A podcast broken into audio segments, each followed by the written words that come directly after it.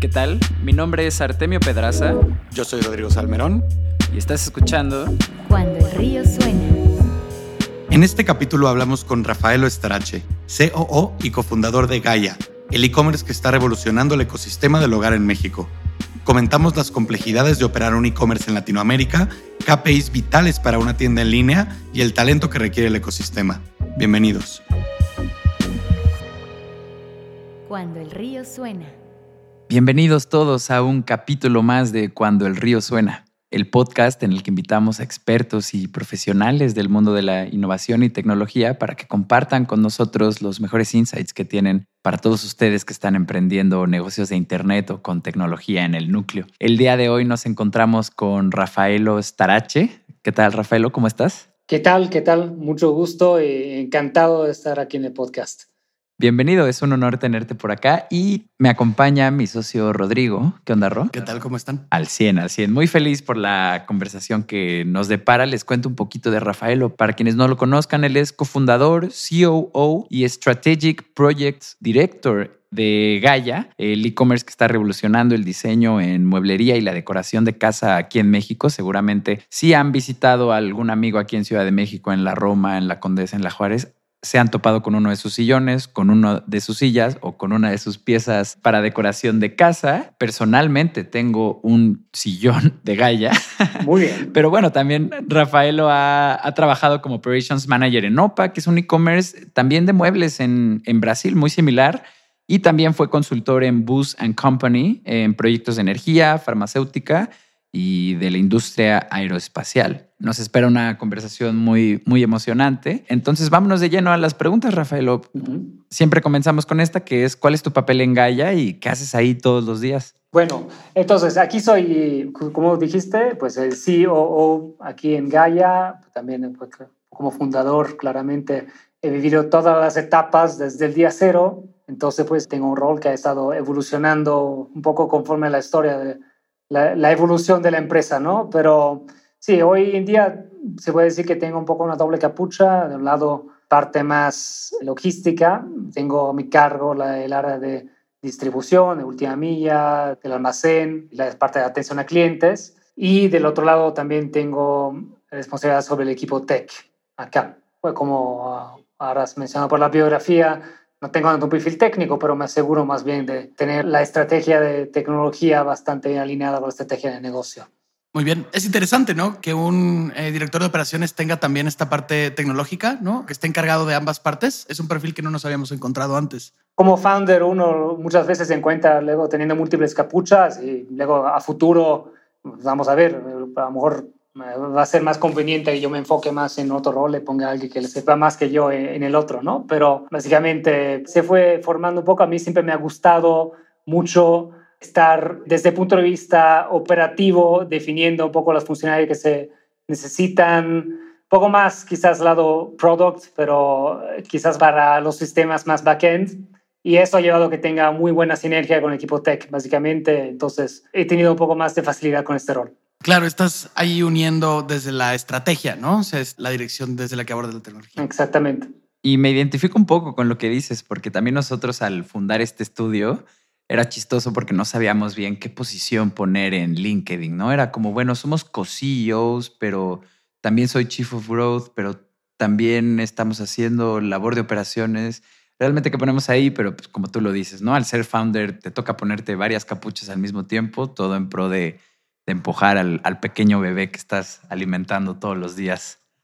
Y ya eh, enfocándonos en Gaia y lo que hacen ahí dentro, ¿no? Nos llama mucho la atención cuál es el mayor reto que tienen ustedes en operaciones. Bueno, pues tienen un e-commerce, pero también tienden tiendas físicas y además hacen su propia logística de reparto, ¿no? Como mencionabas, que eso es de lo que te encargas tú.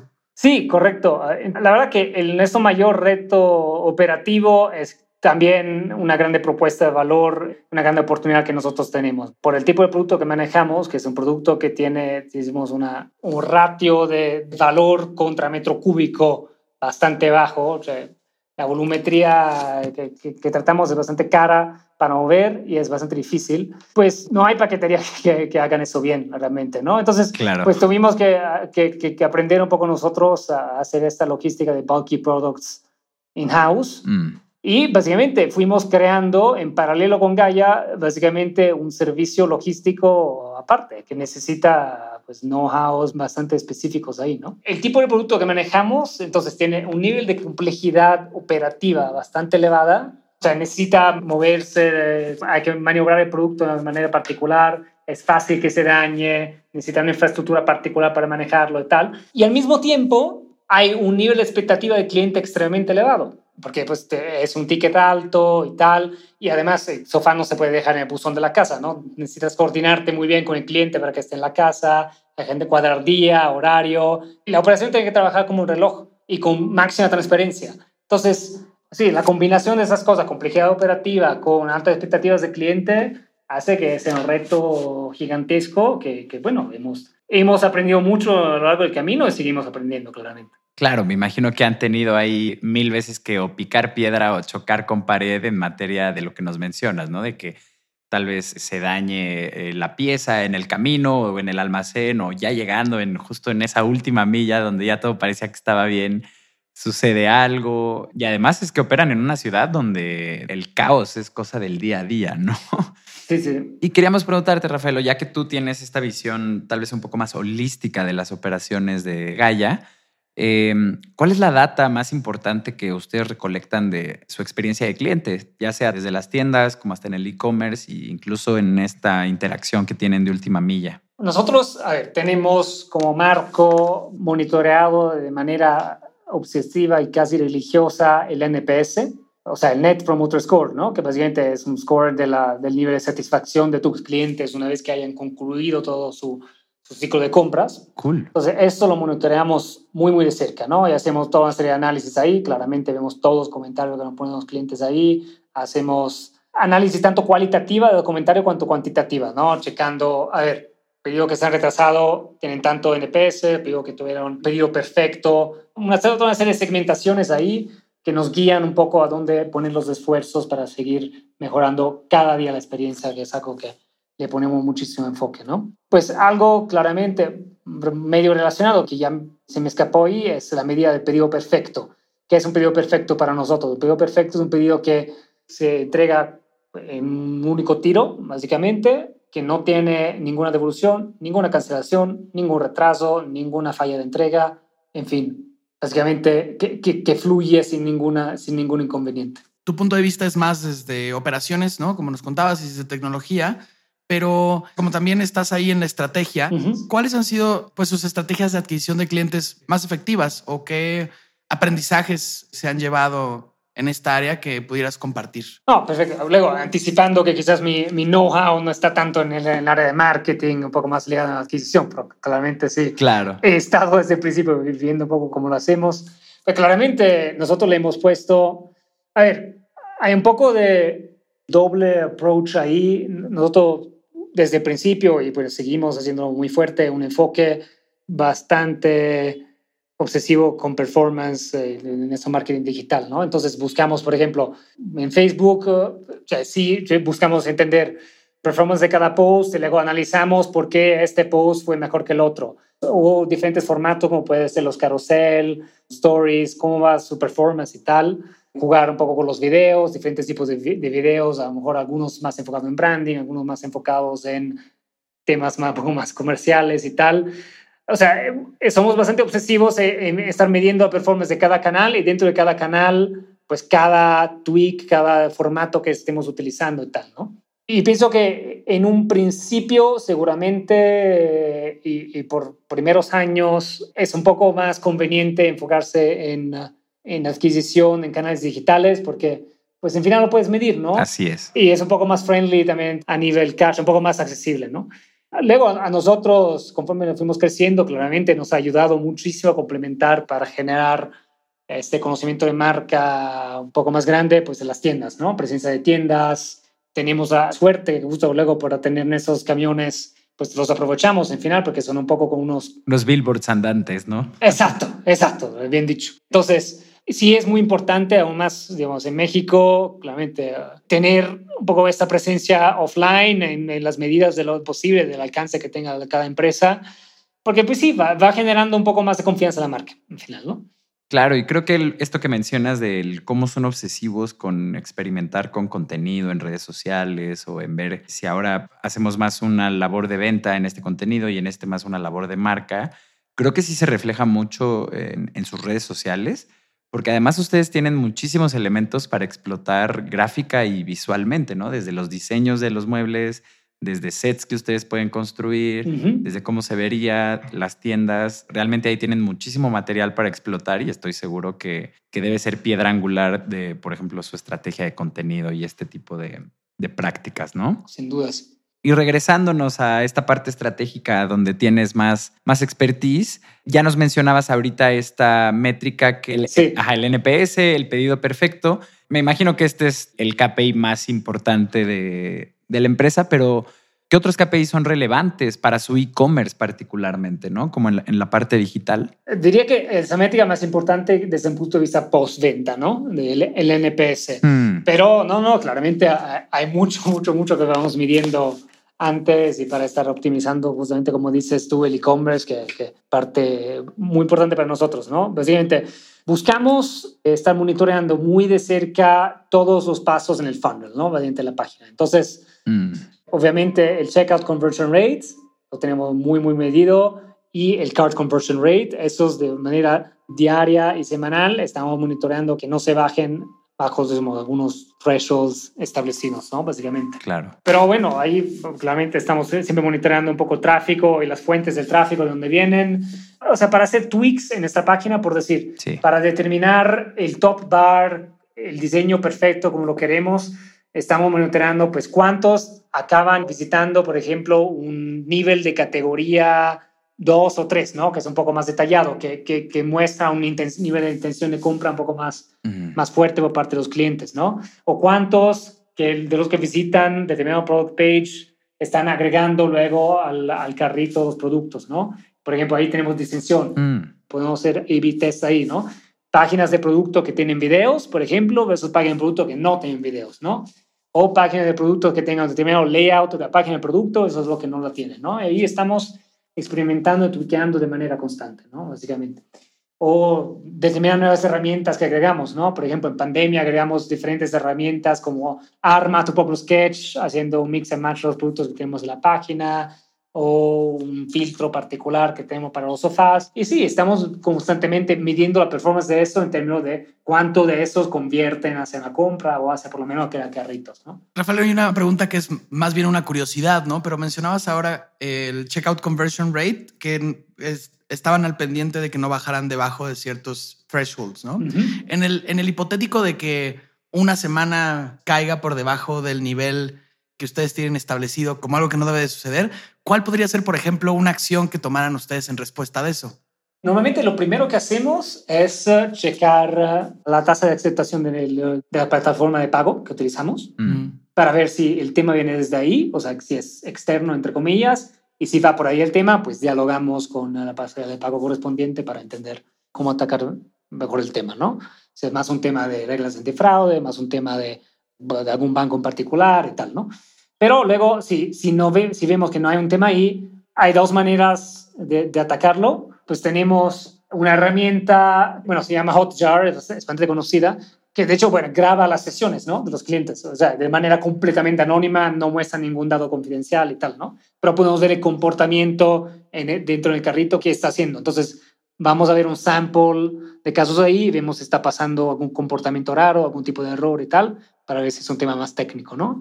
Y también para analizar de manera un poco más masiva, nosotros hemos construido dentro de nuestro checkout una manera de estar haciendo un log de eventuales errores que pueden llegar a pasar, ¿no? Entonces vemos si hay alguna anomalía que esté pasando. No, y, y ahí puede ser una de dos, ¿no? O es un error que está pasando o puede ser ah, que detectemos algo un poco más de flujo, ¿no? Que podemos ir optimizando y mejorando, básicamente. Fantástico. Creo que algo de todo esto que mencionas eh, que se pueden llevar las personas, todos los emprendedores que nos están escuchando, es que tú en tu e-commerce tienes que estar constantemente experimentando con las páginas de producto, con tu homepage, que sea un pop-up, una oferta. Realmente el espacio de experimentación es tan vasto que puedes todo el tiempo estar experimentando y ver qué funciona y así ir avanzando. Entonces, no crean que al momento de tener el diseño de tu e-commerce, pues ahí está, ella estuvo eh, y hasta ahí se llega. Realmente tienes que estar todo el tiempo tratando de iterar todos estos procesos, estos ratios que nos mencionas, ¿no, Rafaelo? De cuánta gente sí está comprando, cuánta no, dónde pueden estar estos problemas. Eso es algo que es muy valioso que se pueden llevar todas las personas que nos están escuchando. Y a todas las personas que nos están escuchando, les recuerdo que en cuandoelriosuena.com pueden ustedes acceder a nuestra newsletter, registrarse y recibir un capítulo cada que tengamos uno nuevo para ustedes. Seguimos invitando a más fundadores, a más inversionistas de fondos, heads of marketing o chiefs of growth, gente de marca, gente de experiencia de usuario. Realmente se pueden llevar muchísimo de estas conversaciones ya que estamos platicando con los mejores jugadores del ecosistema. Sin más que agregar, nos vamos al intermedio con Suanda. Estás escuchando Cuando el río suena, un podcast de conversaciones con agentes expertos y emprendedores del mundo digital. Tus anfitriones son Rodrigo Salmerón y Artemio Pedraza fundadores del estudio de estrategias e interfaces digitales Acueducto. Para más información, visita cuandoelriosuena.com. Si encuentras valioso este podcast, por favor ayúdanos a compartirlo con un amigo o síguenos en Spotify o iTunes. Muchas gracias. Regresamos con Rodrigo y Artemio. Estamos de vuelta en Cuando el río suena con nuestro invitado de esta edición, Rafael Estarache. Retomando las preguntas, Rafael, además de su e-commerce, ¿qué otras partes del negocio son tocados por tecnología o qué utilizan de terceros? Ah, mucho. mucho, mucho, mucho. La verdad, le hemos puesto un, enfoque de tecnología desde el principio, tanto para traer los features y todo lo mejor, todas las bondades de la tech para los clientes, pero también ha sido un driver muy, muy fuerte para estar empujando eficiencia aquí dentro de la operación de la empresa, ¿no? Inclusive nosotros hemos construido nuestro propio Order Management System para estar dando mm. un seguimiento con las particularidades que tienen esta logística para poder tener un control un poco más cierto de los estatus de diferentes pedidos. Hemos construido nuestra propia inteligencia para el agendamiento automatizado que puede hacer el cliente desde la página, que toma en cuenta pues, las capacidades de entrega que tenemos. Le hemos invertido mucho tenemos un, en, en tener un un sistema para manejo del nuestro almacén, un warehouse management system bastante flexible, bastante poderoso, eso sí con un externo. Y sí, hay varios otros sistemas por ahí, el punto de venta que tenemos para las tiendas, los tenemos hecho para nosotros, pero un poco para las particularidades de poder mezclar productos que puedes llevar desde la tienda y comprar el e-commerce al mismo tiempo. Y en fin, sí, hemos construido varias cosas internamente. Pienso que no hay un área de, dentro de Gaia que no esté tocada por tecnología. Entonces, bueno, sí, realmente es otro reto más que también es otra, otra vez una gran oportunidad, ¿no? Que si se hace bien este dominio de la tecnología, inclusive con sistemas propios que implica mantenimiento de los mismos, obviamente para, para áreas clave, pues sí es un poco algo que tienes que saber hacer, pero una vez que latinas, la verdad que vale muchísimo la pena. Este proceso de desarrollar Vamos, porque su e-commerce es la plataforma a la que uno visita es custom también, ¿no? Nos cuentas que el post también es custom. ¿Cómo ha sido un proceso gradual de poco a poco ir diciendo, este tercero ya no me da lo que necesito, hacemos nuestro propio desarrollo? ¿O desde el principio midieron las cosas donde dijeron, aquí tenemos que desarrollar nuestra tecnología porque lo que hay afuera no nos va a bastar? Es un poco más gradual. Mm, claro. Las cosas que, hemos, que teníamos con sistemas custom, sí, en principio a lo mejor las hacemos con terceros y tal pero le podemos meter manos nosotros para, para modificar a cómo nos convenga, ¿no? Básicamente, entonces es en un alto nivel de customización. Entonces, hay soluciones que así, que podemos ser sistemas terceros, pero que nos aseguremos que le podamos meter manos, básicamente, y otros que sí los hemos hecho nosotros, básicamente desde cero. Probando un producto que ya exista y entonces descubrir cuáles son las cosas que ustedes quieren hacer de forma diferente, ¿no? Claro, porque tampoco tenemos bolas de cristal y saber exactamente qué features vamos a querer de aquí a dos o tres años. Podemos tener una idea vaga, pero luego cambian un poco prioridades o cambian las ideas y tal. Entonces, lo único que va a estar seguro es que vamos a querer cosas diferentes de lo que tenemos hoy. Entonces, hay que tener sistemas individuales, una arquitectura general que te permita tener este nivel de flexibilidad. Claro, creo que esa parte que mencionas de la arquitectura es fundamental y también una cultura siempre abierta a incorporar nuevas tecnologías o a tener este mindset pues de automatizar cosas mediante tecnología o de mejorar procesos, ¿no? Algo que nos contaba Mafer Herrera de Rappi es que ellos internamente tenían mucho esta cultura de hacerse la pregunta, ¿qué de todo lo que estamos haciendo en este momento podemos automatizarlo y tenemos que o desarrollar una tecnología o adoptar la de, la de terceros, ¿no? Y creo que aquí también es fundamental que todos los founders que estén allá afuera conozcan bien sus procesos o tengan una idea de cómo opera toda la empresa para identificar en qué partes de ella es que pueden entrar estas tecnologías, ¿no? No solamente se trata de automatizar la venta o los anuncios o el marketing, sino que también en la parte operacional, en la parte de procesos, hay un chorro de áreas para mejorar los negocios que existen hoy en día, ¿no? Y quitar todas estas cosas que meramente podría mejor hacer una computadora y que el intelecto de la compañía se concentre en cosas más, más interesantes o más relevantes. Ahí pienso que un reto enorme, porque ideas geniales las tienen todos y muchas personas diferentes dentro de la misma empresa, ¿no? Y son todas ideas, por la mayoría, extremadamente válidas. El grande reto es luego ponerse de acuerdo sobre en qué enfocar los esfuerzos, ¿no? Entonces, tener algún proceso, algún framework de priorización y que realmente haya una alineación dentro de la empresa sobre cuáles son las prioridades para no estar remando en direcciones diferentes, ¿no? Y tratar al mismo tiempo de, estar armando un equipo que pueda sacar las cosas lo más rápidamente, de manera más eficaz posible y trabajar en paralelo una serie de proyectos, pero claramente hay, hay un límite de, ancho de banda ahí, ¿no? Entonces, es un poco en paralelo, o sea, estar aumentando este ancho de banda, pero siempre, no importa qué tan ancho pueda ser esta banda, siempre vas a tener más ideas de lo que lo logres hacer. Entonces, un proceso de priorización es bastante claro y trabajar mucho esa mentalidad que pues cada quien tiene sus responsabilidades dentro de la empresa, pero eso no, no significa que tenemos que pensar como silos, ¿no? individuales. Cuando nos ponemos a priorizar, hay que pensar en lo que es bueno para la empresa, ¿no? Básicamente. 100%, me encanta esta parte que mencionas para complementar eh, y creo que es muy valioso para todas las personas que nos escuchan y no solo para los que tienen un e-commerce, pero para los que sí, para los que tienen una tienda en línea, ¿cuál es tu top 3 de features vitales que debe tener una tienda en línea hoy en día para operar. Yéndome un poco más allá de los, los obvios, como puede ser pasarela de pago bien pensada y tal, ¿no? Pero uno, en general, para el e-commerce, en América Latina, claramente es un poco mejor después de pandemia, pero aún hay que trabajar bastante el tema de confianza, ¿no? Con, ah, claro. con los compradores. Entonces, pues, varios puntos que se enfocan ahí. Comunicación sobre devoluciones o qué pasa si no me gusta, todo eso pues eso tiene que estar súper claro, súper bien comunicado, ¿no? Básicamente, y pues sí, es claramente es un dolor de cabeza tener que tratar con devoluciones, pero es el cost of doing business, o sea, lo tienes que hacer.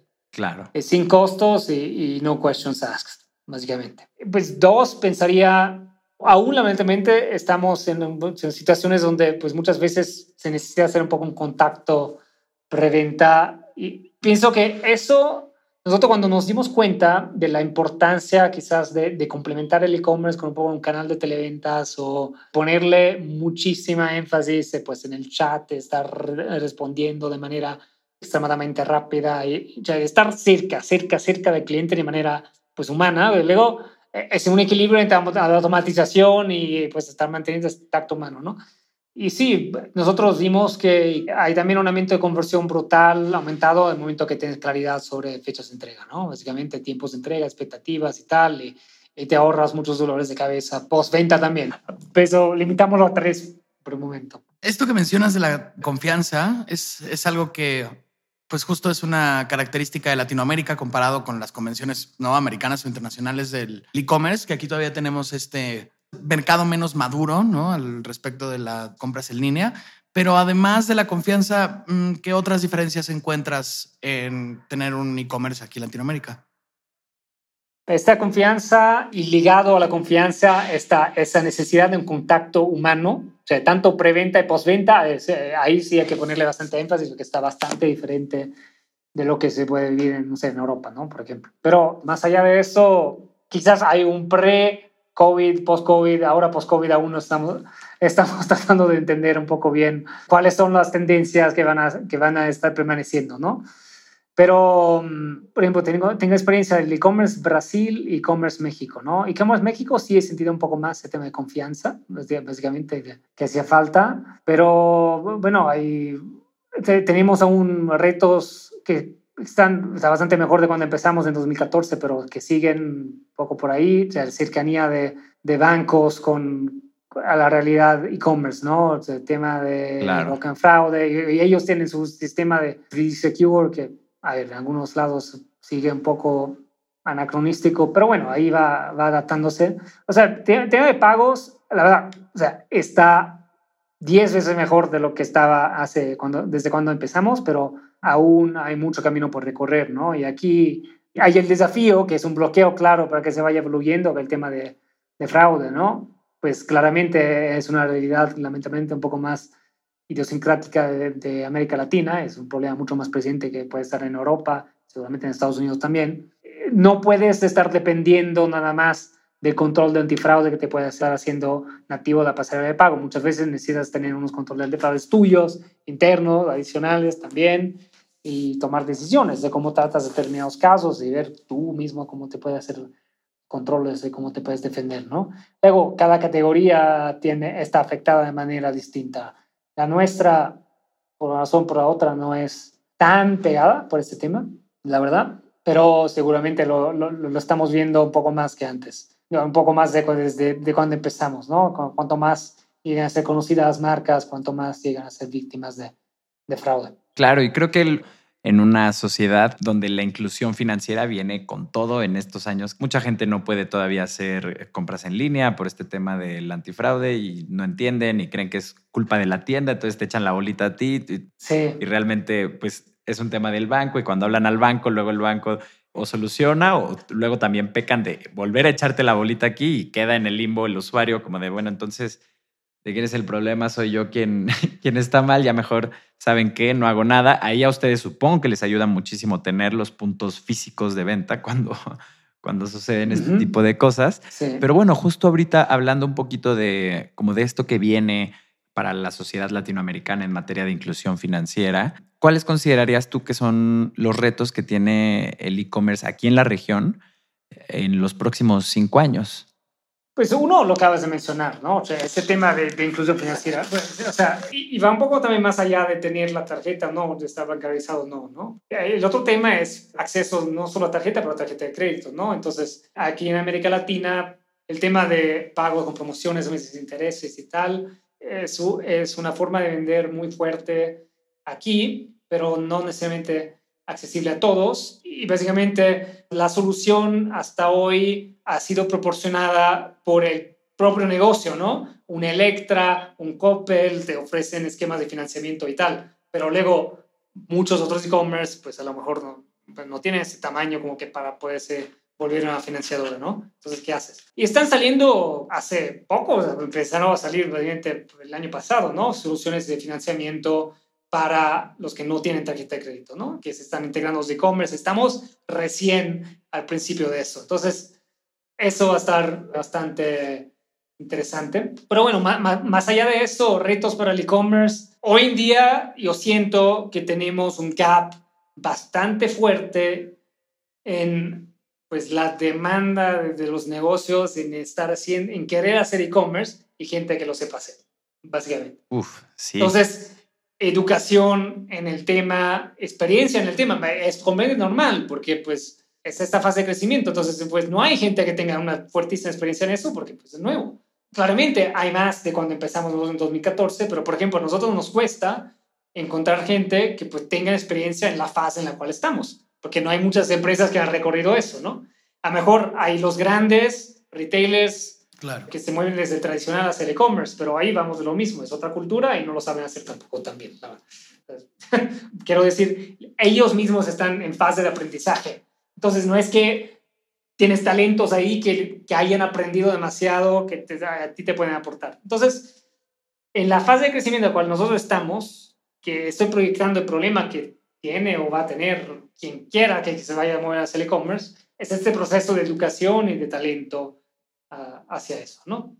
Uf, creo que mencionas algo bien importante que también rebotábamos con Rodrigo hace ya hace unos días internamente, eh, donde mencionábamos, ¿no?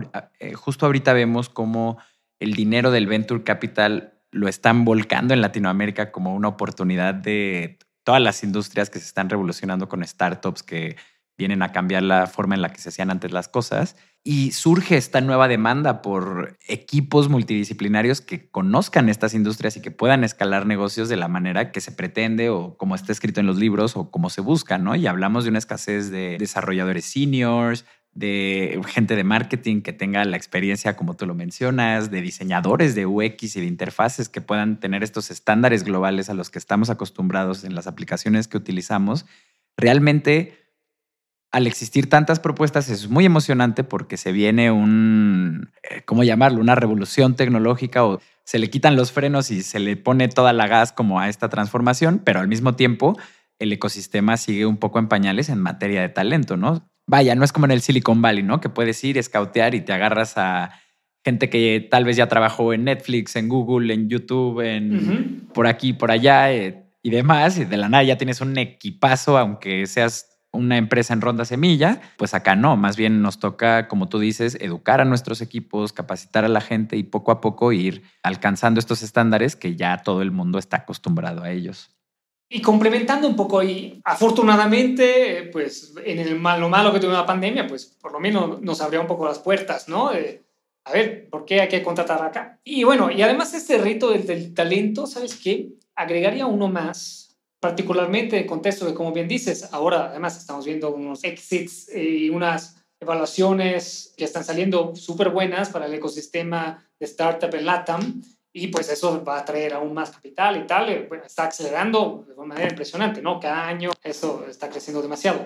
Y, entonces están entrando un montón de players en el mercado y pues eso ya se nota eh, poco en cosas como gastos de marketing, ¿no? En Estados Unidos eso queda muy claro, pero ya se está empezando a ver en la América Latina que queda más y más, más caro, pues, hacer tus Facebook Ads en un mundo más competido y tal, ¿no? Y ya no es como hace seis, siete años, ¿no? Que a lo mejor había una que otra barrera de entrada más para, para poder operar tu e-commerce. Hoy en día es bastante fácil abrirte un Shopify y luego te pones otro ERP pensado para pymes y te pones este, tienes esa integración con tantas paqueterías y tal. Entonces, si no tienes tú un producto que está súper diferenciado, que está que tienes un brand ya marcado, que tienes algunos diferenciadores muy fuertes, que a lo mejor vas a tener en unos años y logras escalar, pero hasta entonces con estos gastos de marketing un poco más apretados y con un poco más de competencia y pues un poco más de exigencia por parte de, de inversionistas,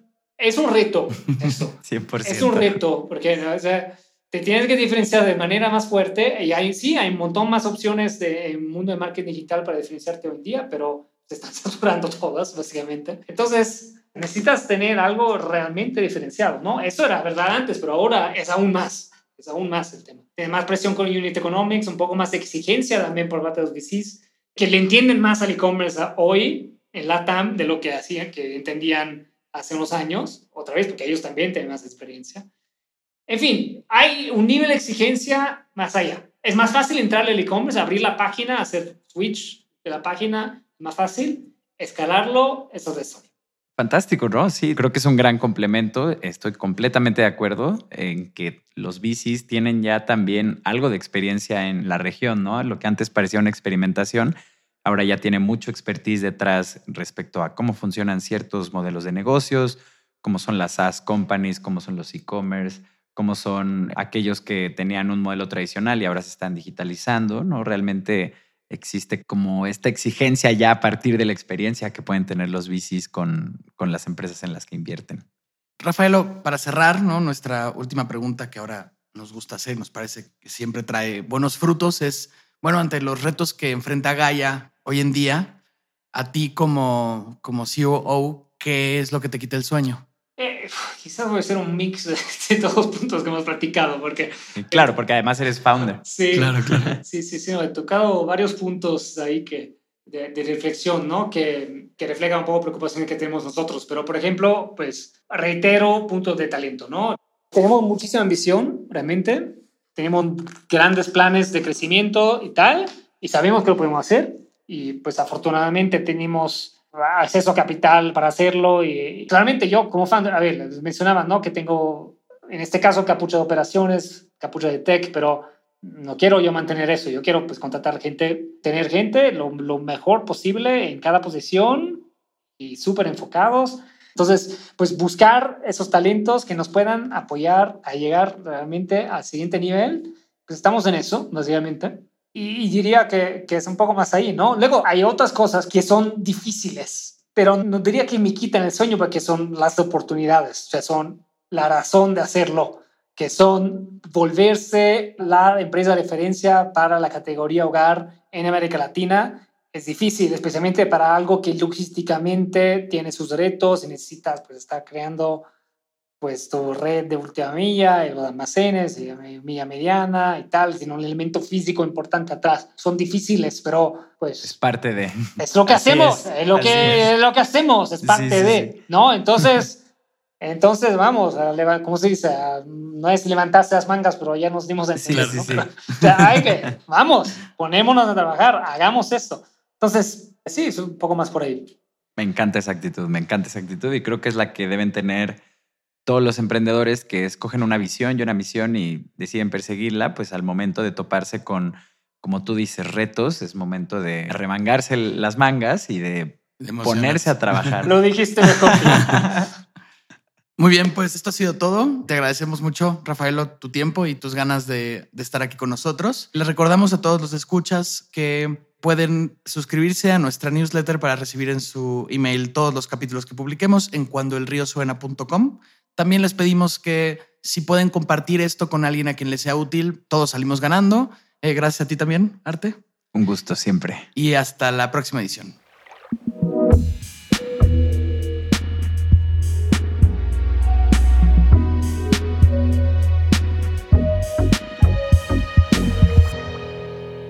Cuando el río suena.